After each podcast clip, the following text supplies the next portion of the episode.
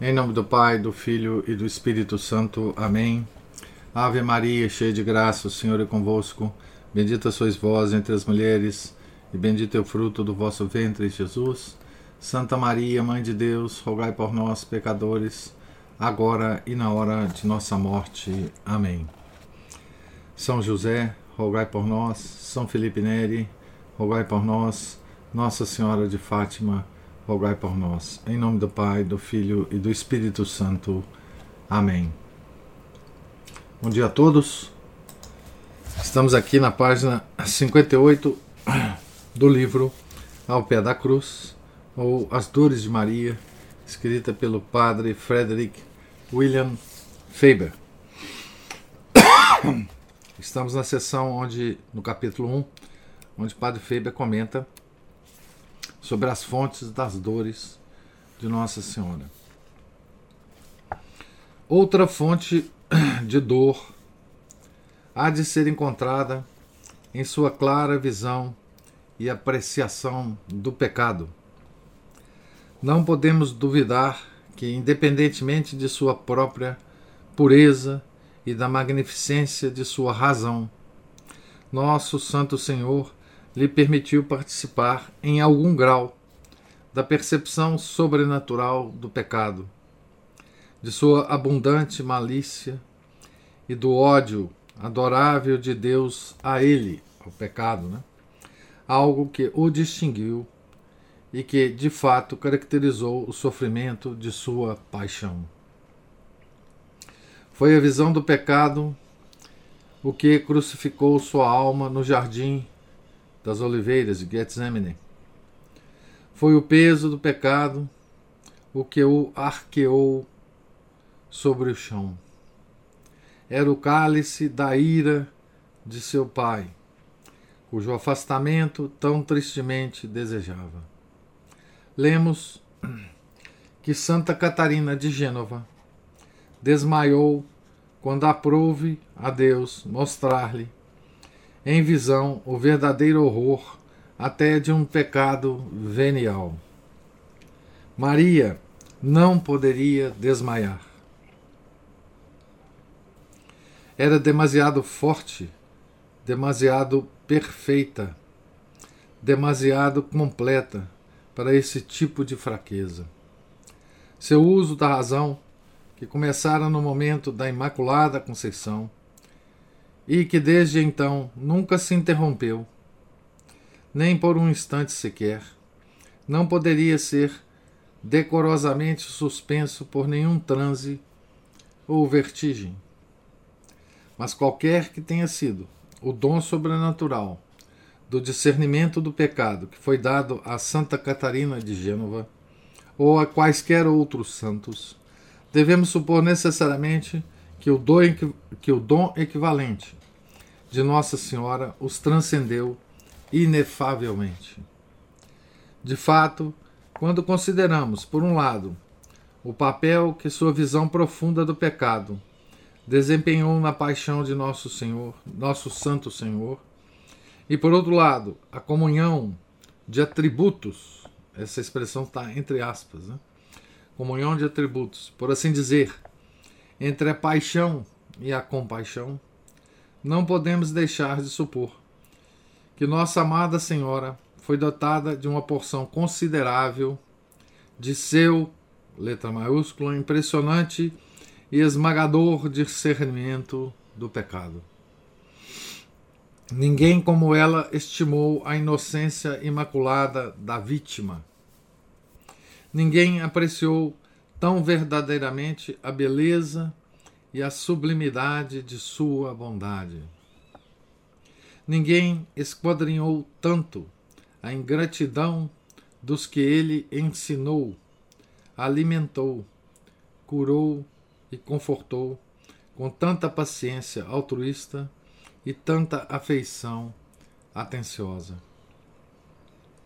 Ninguém sentiu mais agudamente os excessos de barbaridade das horas cruéis da noite de quinta-feira e da manhã de sexta-feira. Quando todos esses pensamentos se arrojaram sobre ela que visão lhe mostrou a quantidade, a variedade, a intensidade, a malignidade do pecado que existiu na paixão. Mas foi mais que isso. Ela teve uma visão horrível, assustadora, montanhosa. Os pecados do mundo inteiro sobre os, os ombros curvados de seu bem-aventurado filho. Ainda houve mais, porém. Viu as alturas de sua divindade. Viu que todo esse pecado atingira aquele que é verdadeiramente Deus, atacado, denegrido e assassinado. E então, como que vinda de outro universo de coisas divinas, irrompeu sobre o pecado da paixão uma luz tal que ninguém senão Jesus e ela poderiam confrontar e suportar. Oh, se pudéssemos relatar como foi esta dor de uma luz cortante. Mas isso está muito acima de nós. Poderíamos viver se Deus nos mostrasse quem realmente somos? Precisaríamos ser imortais antes da vinda da hora de nosso julgamento. Mas os pecados do mundo inteiro o pecado concentrado da paixão. Maria viu tudo e morreu mil mortes interiores na agonia que padeceu.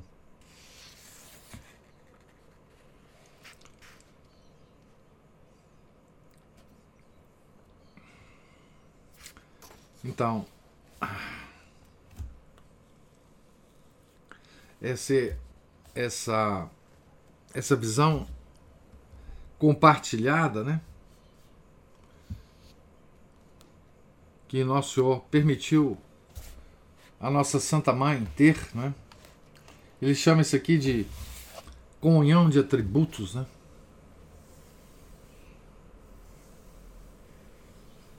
É, o que Padre Feio está nos, nos dizendo aqui, né? é que Maria, embora não estivesse presente no Jardim das Oliveiras, né, ela sofreu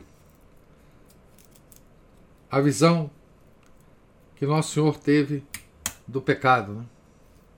do pecado do mundo, de todos os pecados presentes, passados e futuros. Né? é, aquilo que caracterizou propriamente a paixão, né? aquilo que caracterizou propriamente a crucificação, não do corpo, mas da alma de Nosso Senhor, de alguma forma, de uma forma misteriosa, de uma forma que nós não, não compreendemos, né? Maria também participou. Né? Maria estava espiritualmente, sobrenaturalmente presente no, no Jardim das Oliveiras. Né? E não só isso, né? É, ele chama atenção aqui, ela não desmaiou, né? Como Santa Catarina de Gênova, né? Porque ela não poderia desmaiar. Né? Ela estava sendo suportada por Deus Pai né? para viver esse momento. Né?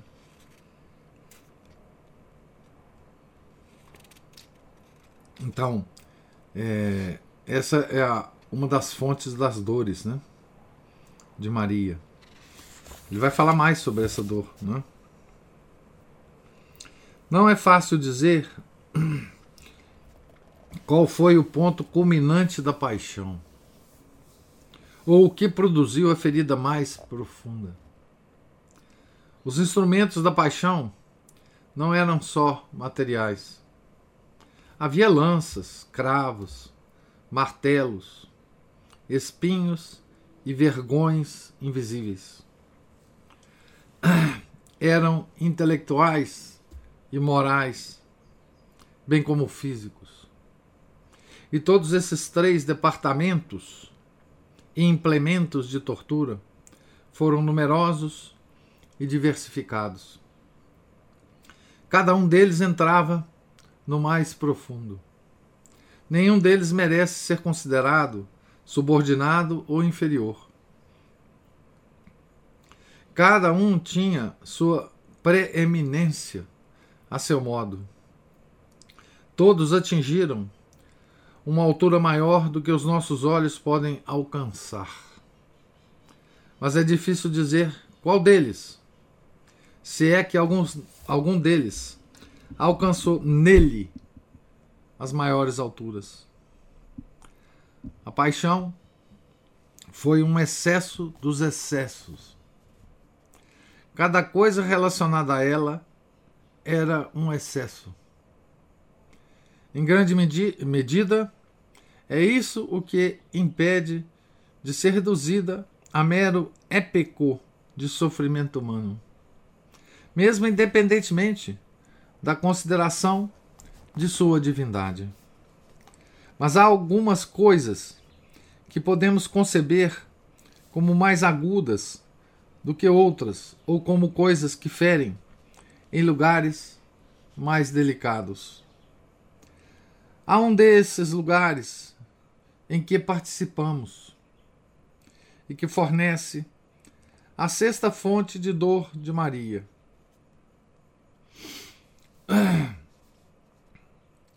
É a prevista ingratidão à paixão de nosso muito amado Senhor. A mãe da igreja, a rainha dos apóstolos, vê tudo isso no coração. Abre-se diante de seus olhos um rolo onde estão escritos o descuido em perdoar o pecado, o relapso no pecado mortal, a prole surpreendente e prolífica de pecados veniais, enxameando como hordas sobre a alma e desolando este paraíso de Deus. As negligências desalmadas, as imperfeições indecorosas, as vidas não mortificadas, conscientemente não mortificadas, o desgosto das coisas espirituais, a descuidada liberdade com os grandes sacramentos que lhe custaram seu próprio filho tão amado. Os temperamentos estreitos, invejosos e suspicazes, os caminhos mornos, mornos e doentios da vaidosa prudência humana, e toda a infinidade sombria de pusilanimidade contra a qual se ergue um santo aqui e ali, de modo meio distinguível, como uma planta no meio de um nevoeiro de areia no deserto. Tampouco foi completamente uma visão do futuro. Onde estava Pedro? Estava pranteando em alguma gruta fora dos muros? deleitando-se com sua graça recém-descoberta? Onde estava André, que havia de ser o modelo de todos os amantes da cruz? Onde estava Tiago, em cuja diocese sua mãe estava sendo crucificada naquele momento? Estavam a Madalena apaixonada, o belo coração de João e ela mesma representando o mundo no Calvário. Ah, Se desse dia em diante toda e qualquer alma batizada fosse um santo tão elevado como um apóstolo, quão temível seria a paixão e quão tristemente não correspondia também. Mas se não havia de ser assim, certamente os que amam a Jesus deveriam amá-lo bem. Todos os salvos deveriam ser santos, santos antes de alcançar o céu, santos que não precisam de êxito pelo fogo sobre a terra, santos ainda sobre a terra. Criaturas indiferentes que se apegam a Deus por um sacramento ocasional, que se unem à igreja só nas festas, que totalmente indecisos oscilam como animais rebeldes e estúpidos entre o pastor e o mercenário, que dão seu amor ao mundo e ocasionalmente dão seu amor servil a Deus quando ele troveja, que invulgarmente gozam a vida e o tempo e a terra, e que estendem a mão à eternidade e ao céu em seus leitos de morte. O crucificado há de ser o pai de pessoas como estas? Oh, esta visão foi para o coração generoso e heróico de Maria como uma inteira paixão. Ela viu como o amado coração que jazia sobre aquele lado branco e cicatrizado de sangue na cruz, se enfadava por esta mesma visão e como seu coração se apiedava por isso com repugnância e com opacidade indescritíveis. É... Então, o padre Faber, né? Descreve aqui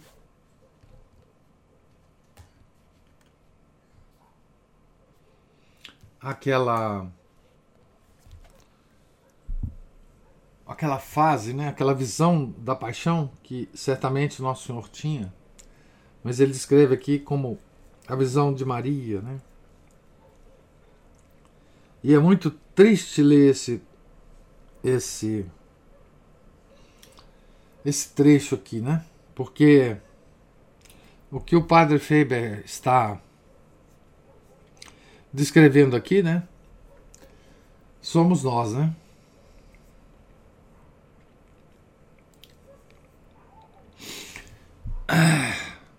Somos nós os ingratos, né?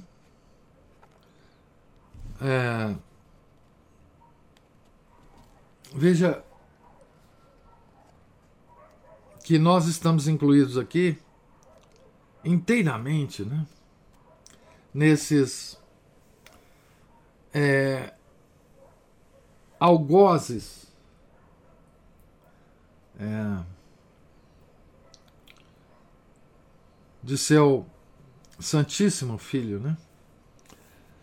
Ah, isso é terrível para nós, né? Terrível para nós. Então vamos ver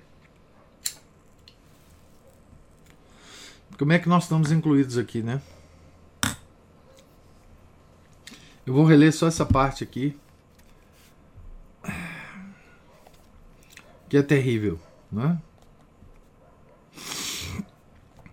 Abre-se diante de seus olhos, os olhos de Maria, um rolo onde estão escritos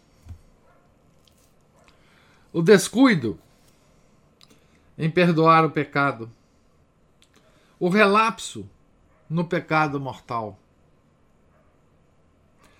a prole surpreendente e prolífica de pecados veniais, enxameando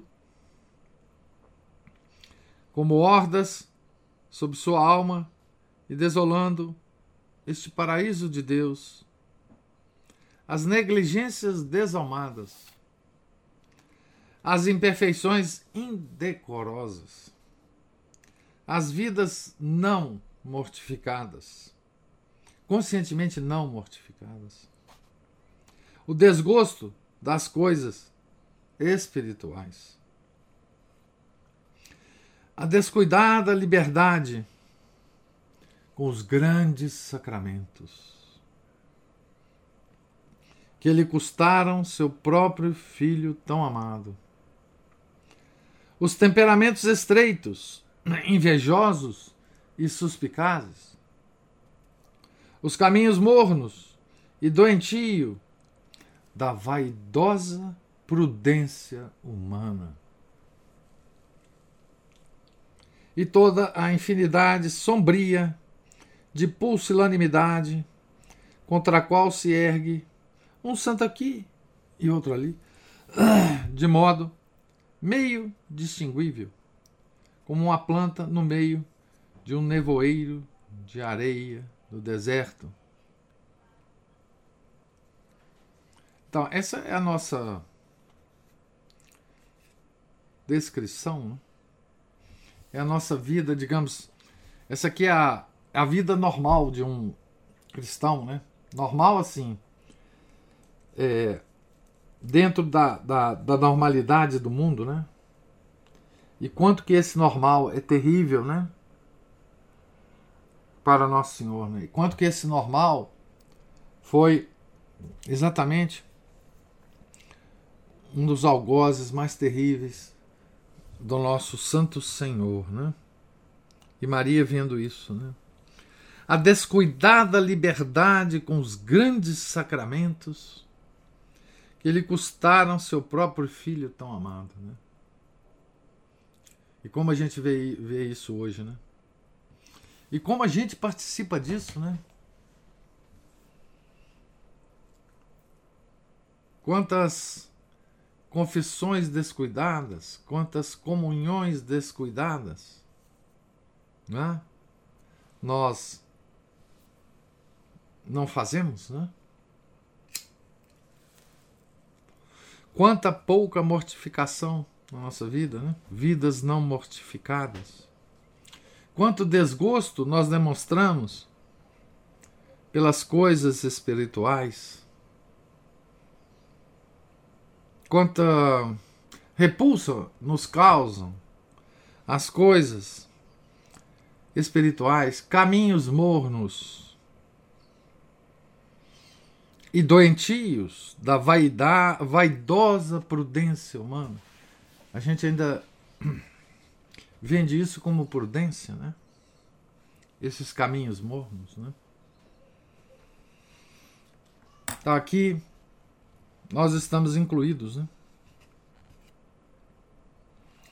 Mas, né, criaturas indiferentes que se apegam a Deus por um sacramento ocasional, que se unem à igreja só nas festas, e que tolamente indecisos oscilam, como animais, animais rebeldes e estúpidos, entre o pastor e o mercenário.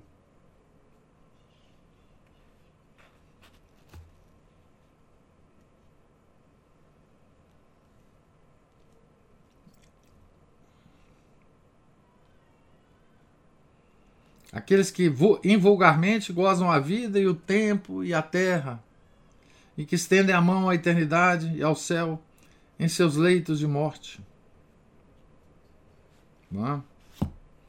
Então, esse aqui é claramente uma visão terrível né? que nós podemos ter intelectualmente apenas, né? de nós mesmos, né? porque Deus não permite né? que nós vejamos essa essa realidade de forma concreta, né? Porque senão nós não não suportaríamos essa visão de nós mesmos, né?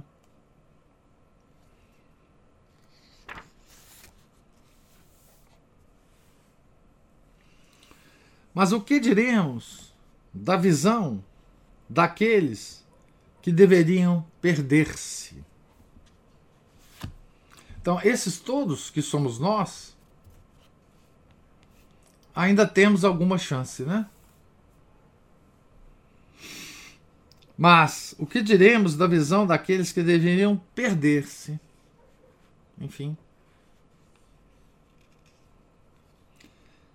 Pensai no valor de cada gota de sangue. Mas por que falar de gotas? Ela desliza sobre o sangue. Escorreu sobre toda a sua mão quando abaraçou a cruz. Jaz como uma linha vermelha entre o pé da cruz e a coluna da flagelação.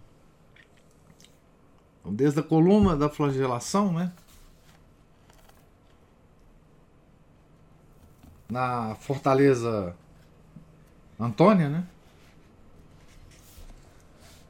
até o pé da cruz, né, existia uma linha vermelha do sangue de Nosso Senhor. Né?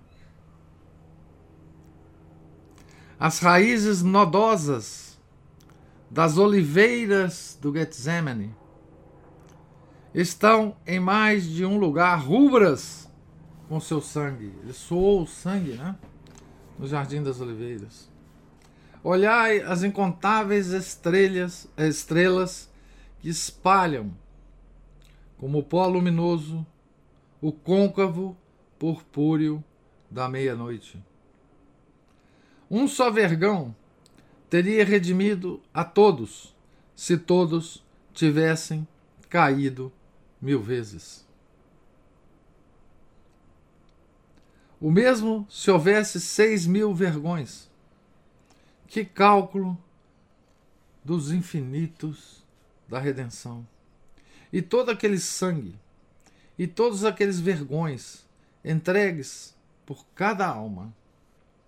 E cada alma possui de modo exclusivo e não partilhado estas infinitas salvações, que ainda se perderá eternamente.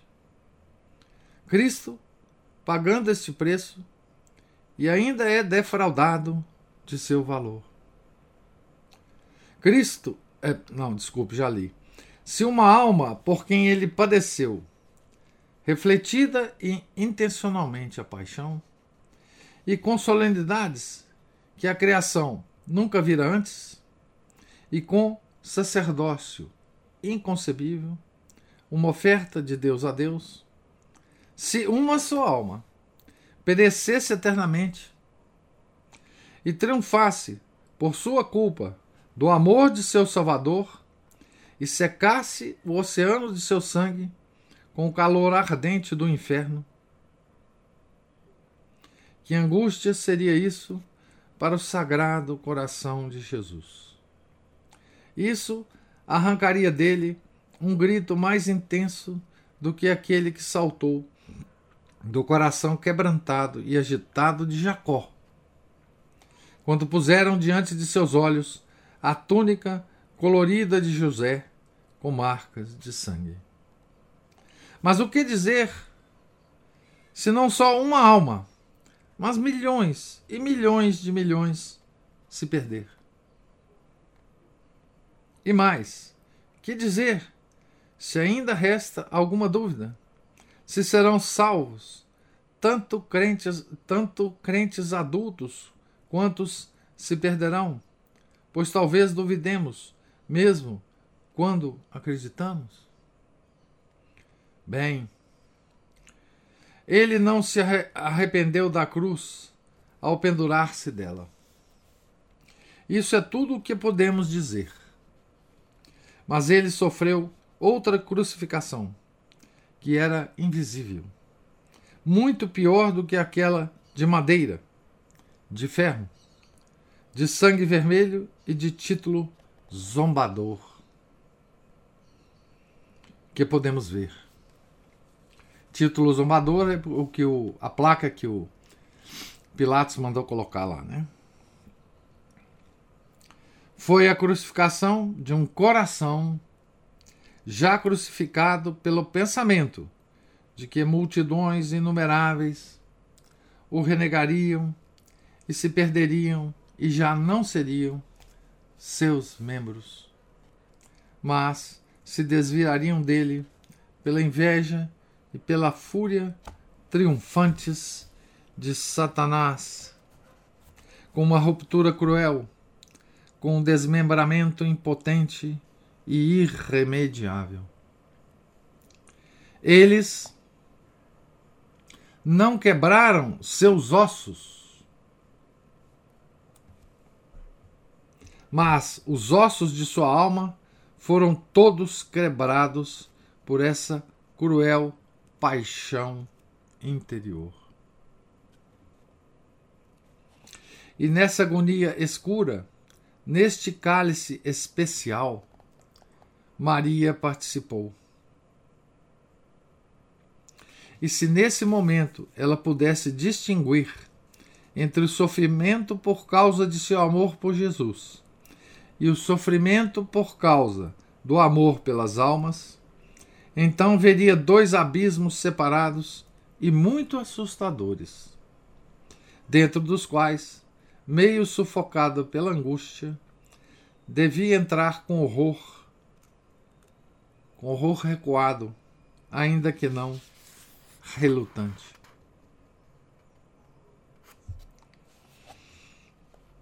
Esse então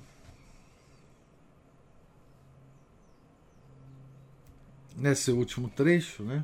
Aqui é a dor de Maria pelos que se perderão eternamente. Né?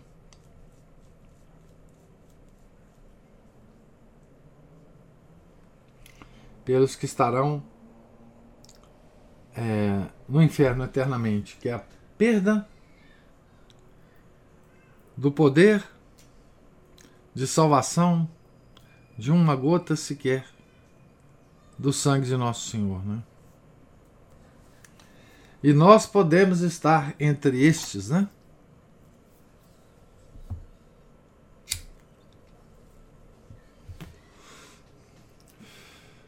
Dependendo do que nós fizermos com a nossa vida, né?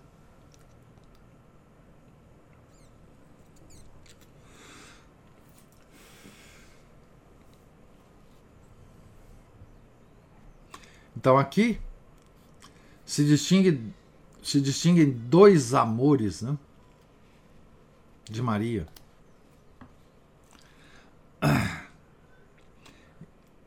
O amor a Jesus, seu filho, e o amor a nós, né?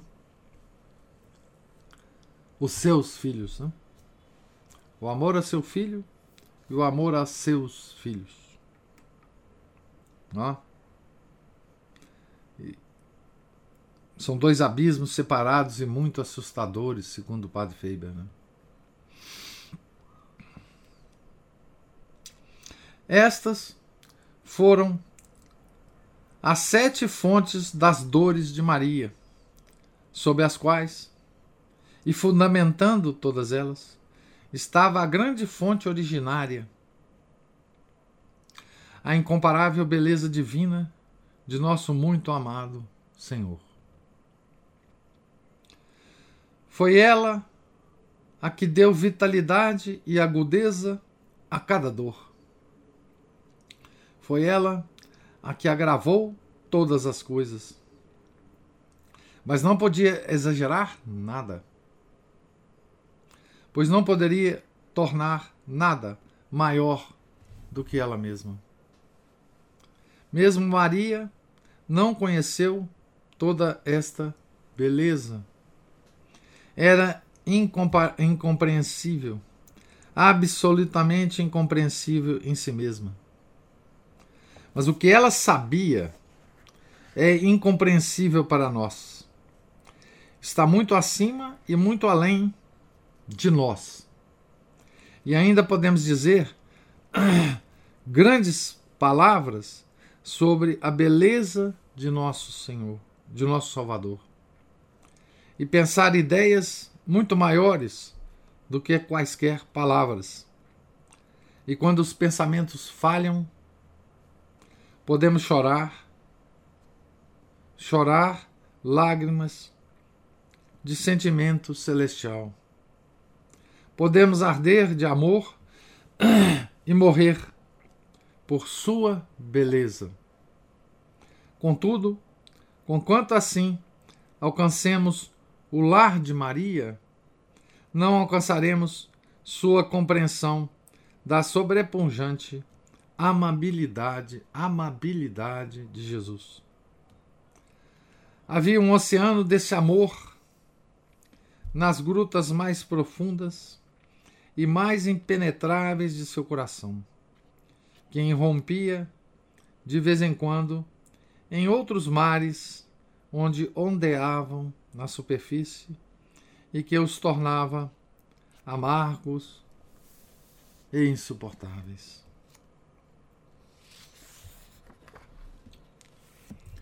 Então, a, acabamos aqui a sessão das dores, né? das fontes das dores é, de Nossa Senhora, né? Sete fontes das dores de Nossa Senhora. Vocês vejam que essa essas fontes né, são todas derivadas das dores do seu filho. Né? São uma. Como é a, a expressão que o padre Faber usa aqui, né? Comunhão de atributos, né? Entre é, mãe e filho, né? Veja que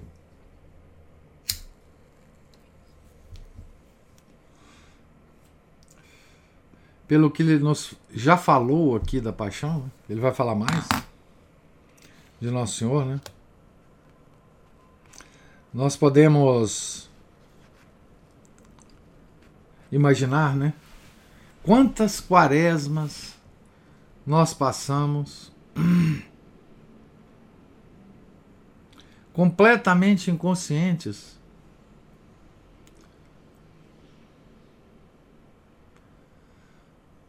É, de tudo que aconteceu né, na paixão de Nosso Senhor. Quantas quaresmas alguns de nós já passamos fora da igreja. Né? completamente alheios à igreja de Nosso Senhor, né? E quantas paixões mesmo na igreja, mesmo dentro da igreja, é, nós passamos tão com o coração tão vazio, né? Com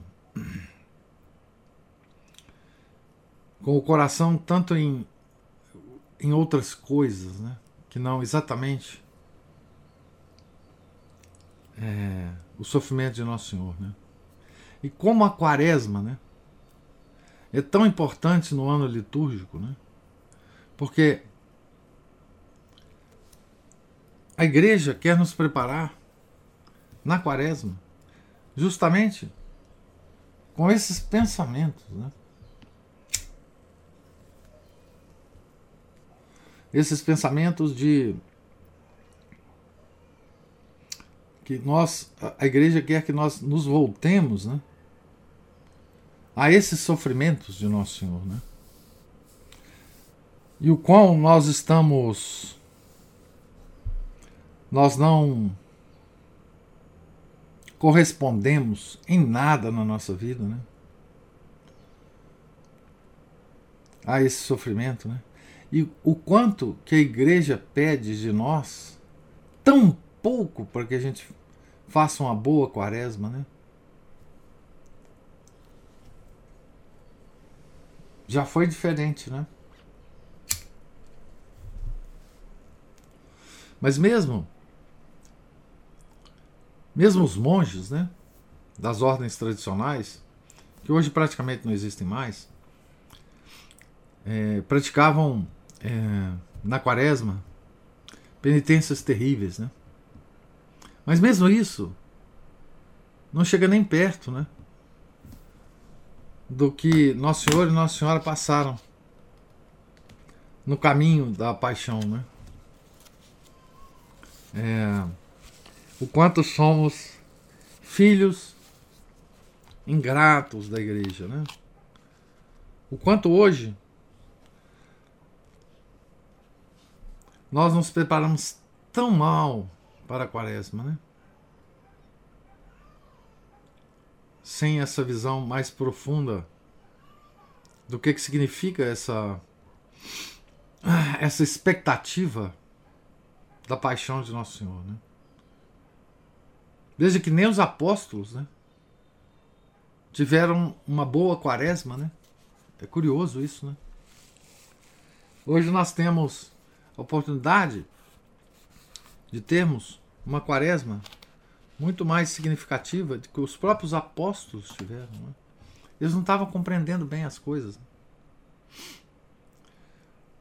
Padre Faber toca no assunto, né, aqui, né, do quão deve ter sido difícil para Nossa Santíssima Mãe o recuo dos apóstolos, né, nesse nesse momento, né, da da paixão, né? Da paixão. Pois bem, vou parar de falar aqui para ouvi-los. É, se houver algum comentário, algum, alguma observação.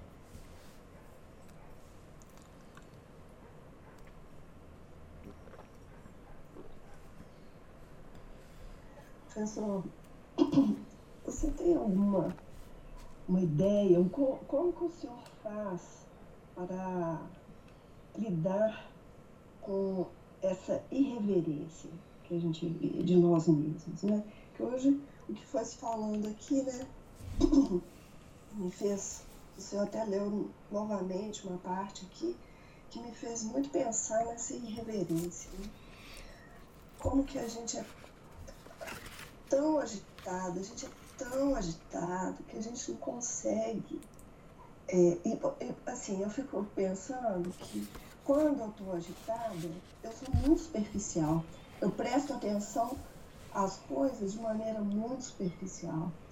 Então, então o nosso próprio comportamento dentro da igreja, coisa que a gente já falou várias vezes aqui, reflete dessa nossa agitação e essa incapacidade da gente de ser reverente. Né?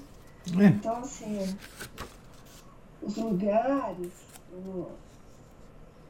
as imagens de santos,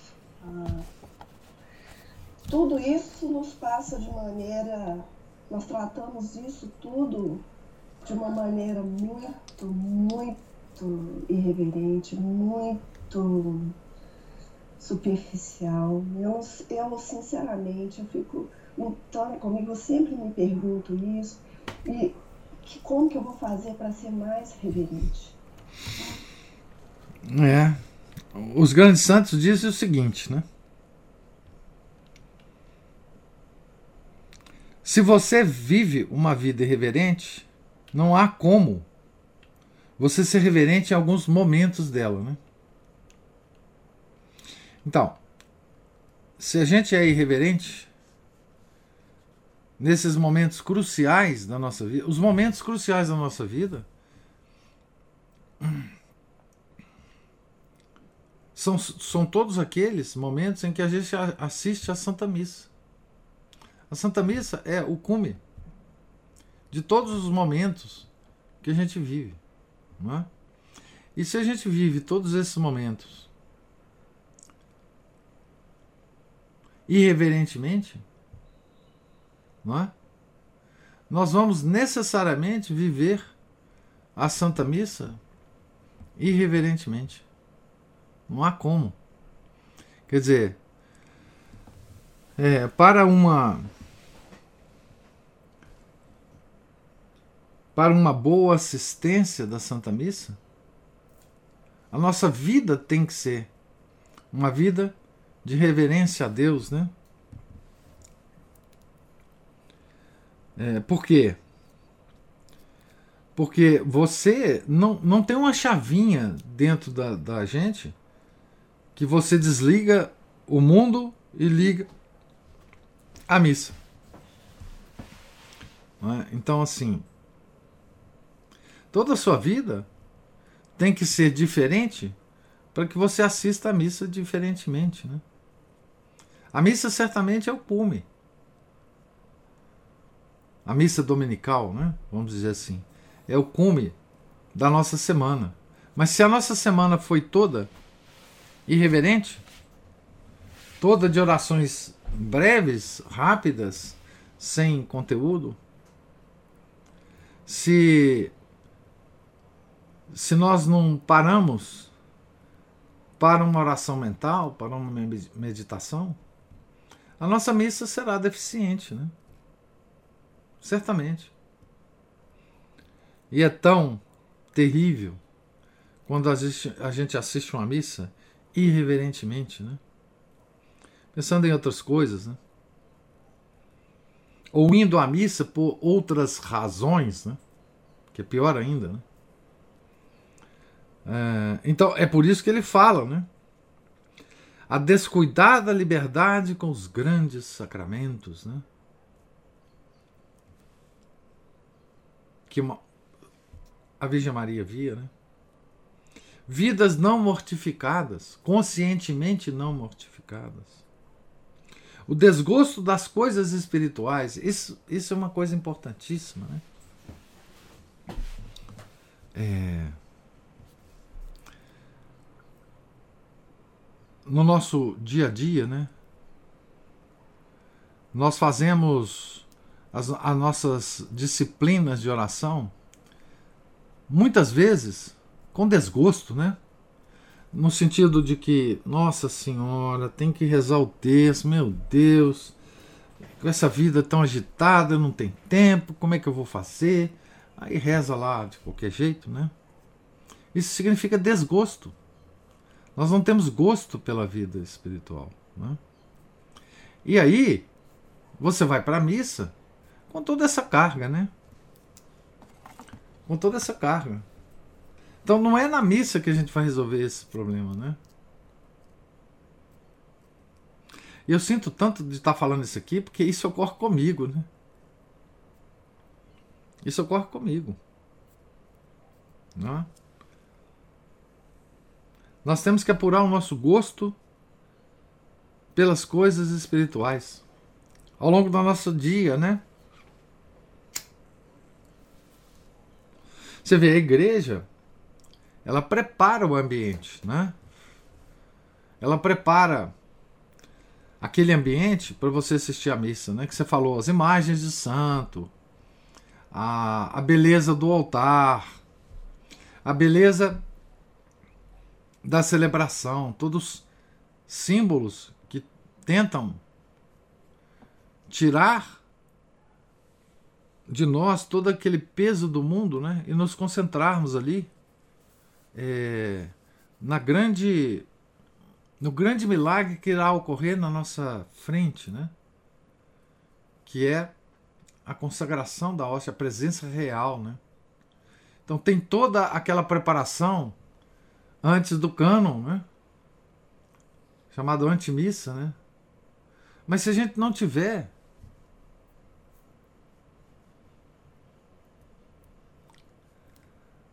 é, focalizado, né?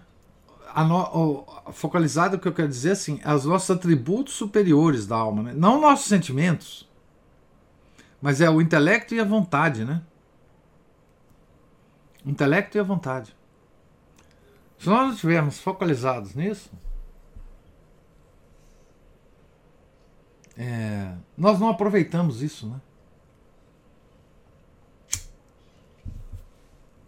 E aí ocorre uma coisa engraçada, Ana Paula, que é o seguinte: a nossa semana não nos prepara para a missa. E a missa dominical não nos prepara para a próxima semana. Porque deveria ser isso, né? Um ápice no domingo que que coroasse todos os nossos esforços na semana e esse ápice fosse o, o nosso alimento para todo o resto da semana, né? É...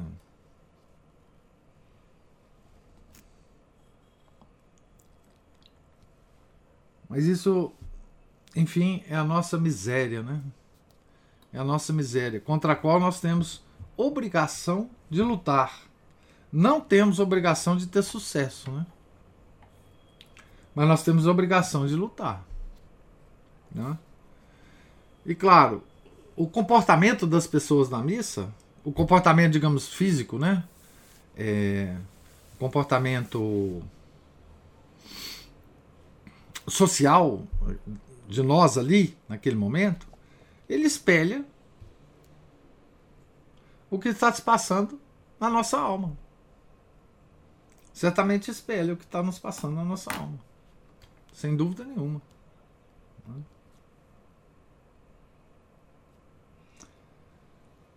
Porque a missa é o Calvário.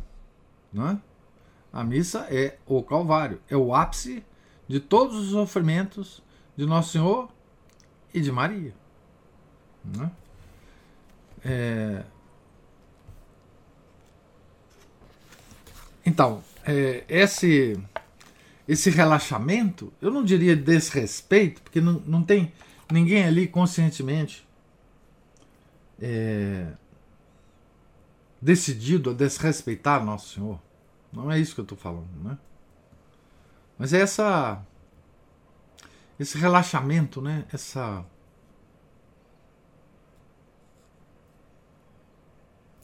essa lamentável esse lamentável é, essa lamentável inconsciência né, do que está se passando ali toda a missa, né? É, mas eu não sei o que fazer não, viu, Ana Paula? É, eu tento fazer exatamente o que eu estou te falando. Né? Ter a semana e nunca consigo, né? É bom dizer, né? Mas ter uma semana que me prepare, né? Para esse evento luminoso, né? É claro, há pessoas que têm o, o hábito da missa diária. Aí, inclusive, é muito mais. É, digamos assim, o, o, caminho é mais fácil, né? Quem assiste a missa diária.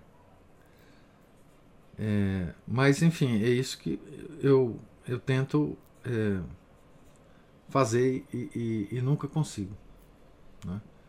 Sempre é deficiente, né? a minha assistência à missa. Muito deficiente, muito.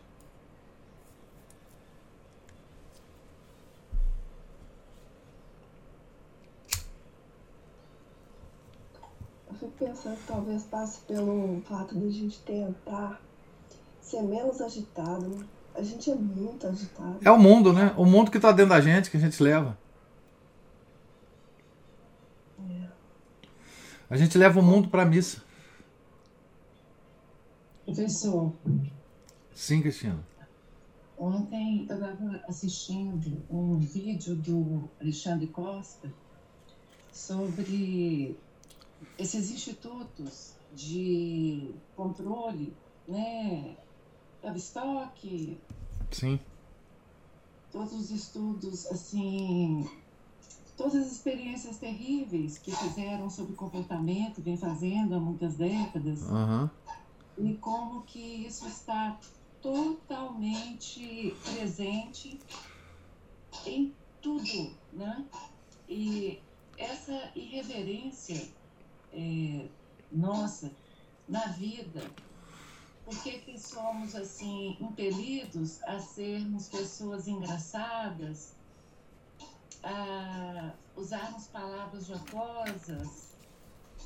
Isso na vida, né? É, é, eu tenho pensado muito sobre isso, professor, e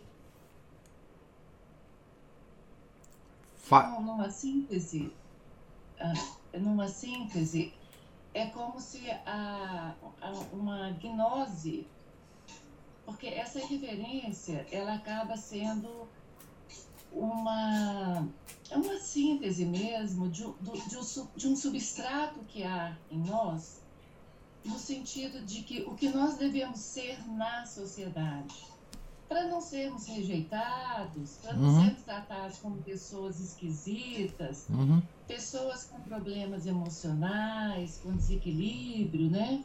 frustradas, recalcadas, né? a, a compulsão, a, o, o semblante triste, ele provoca reação, né? ele provoca o controle do que está em torno de nós. É, então, assim, é, é como, como se fosse uma meio que camisa de força no nosso comportamento, né? É, na verdade, eu, eu tenho visto, assim, que, é, excetuando esse problema é, do comportamento de, na missa, diante do Nosso Senhor, nós estamos, assim, como que escravos de uma atitude que ela, ela tem que ser aceitável.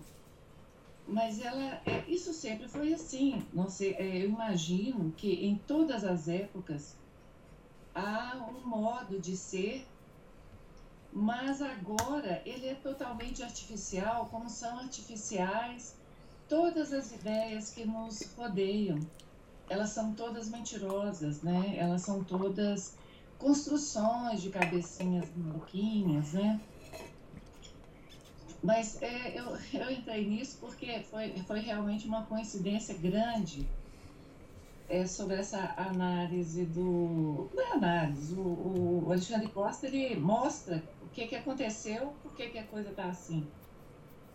Mas eu estava pensando em outra coisa quando é, a gente estava, o senhor estava lendo eu estava pensando assim, o quanto é, são justos os nossos justos e devidos os nossos sofrimentos diários, né? É, o, o que sofrimento que é real mesmo e que vale para abrandar o juízo sobre a nossa vida, porque muitas vezes nós estamos sofrendo por coisas banais, nós não distinguimos, porque Nossa Senhora sofreu pelo filho dela que é, estava, o filho dela era Deus.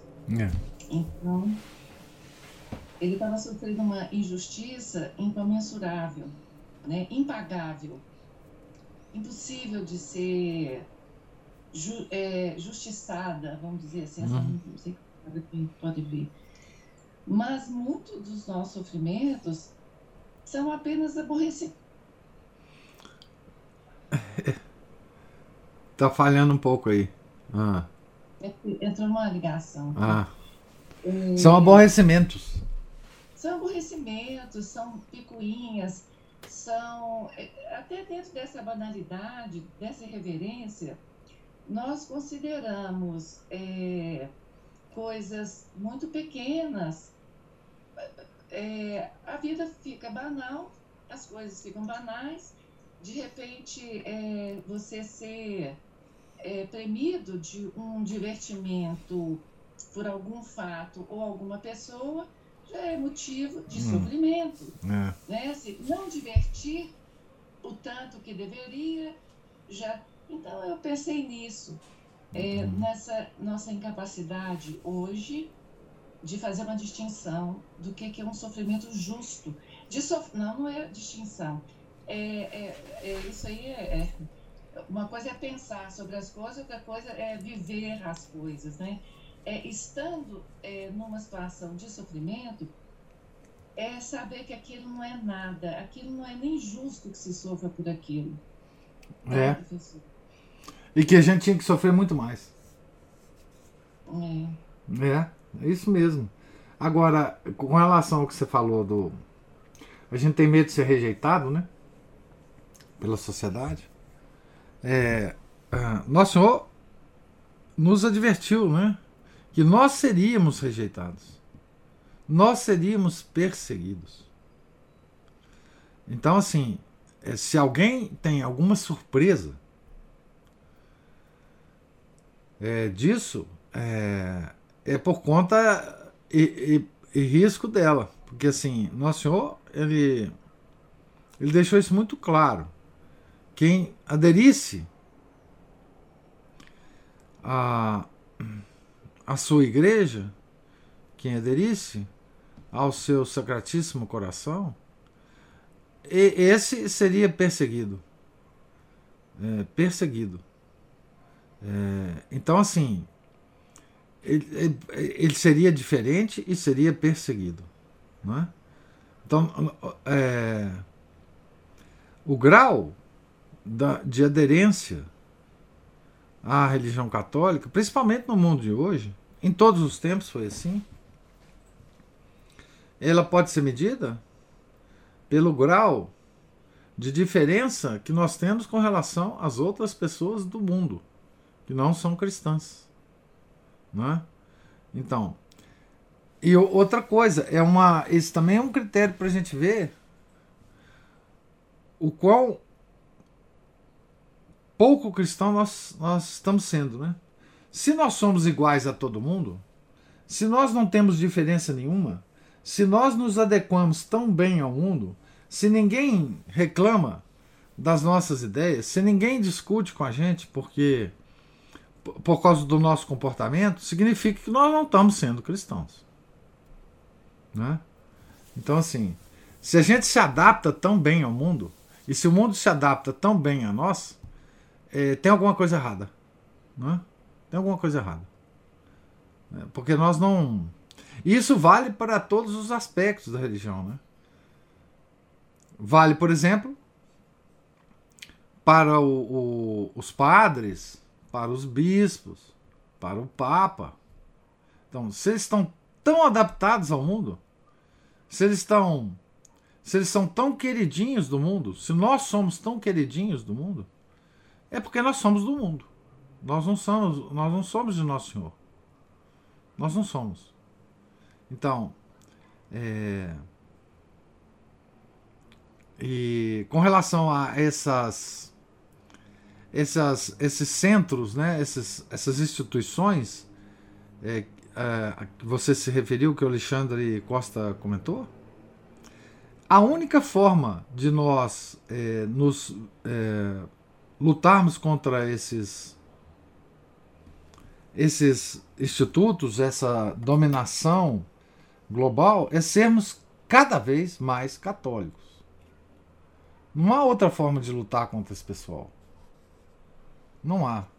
Então, nós não temos que preocupar com eles. Nós temos que preocupar conosco. Sermos cada vez mais católicos. E sofrermos o que tivermos que sofrer por sermos cada vez mais católicos. Não há outra forma. Não há outra forma. Então, é, assumir o, o fardo da, das nossas opções, assumir as dores das nossas, da nossa opção e tocar a vida. Não é? é e, e, e, sempre e sempre ter o comportamento do, do bom ladrão, né? Né? Não, estou crucificado, mas a minha crucificação é justa. A, a desse indivíduo que está do meu lado não é justa. Ele está sendo crucificado é, de forma injusta. Eu não. Eu estou sendo crucificado de forma justa. Eu sou ladrão. Eu tenho que morrer mesmo aqui na cruz. Mas esse não. Esse do meu lado aqui não. Então, o, o bom ladrão ele há de ser o nosso exemplo. Né? É, há de ser o nosso exemplo ao longo da vida. Né? Agora, essa coisa do, do, do sofrimento é, fake, hoje em dia, é terrível. Né? É terrível. Qualquer coisa é sofrimento, qualquer xingamento, qualquer meme, qualquer desprezo que você sofra, né? Você já considera isso como sofrimento terrível, né? inigualável. É, isso é absolutamente terrível.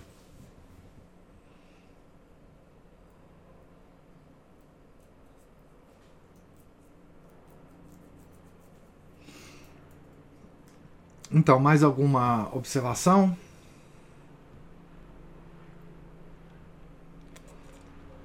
Então, nós estamos aqui para iniciar a sessão 4 do primeiro capítulo, né? Que vai tratar das características das dores de Nossa Senhora. É,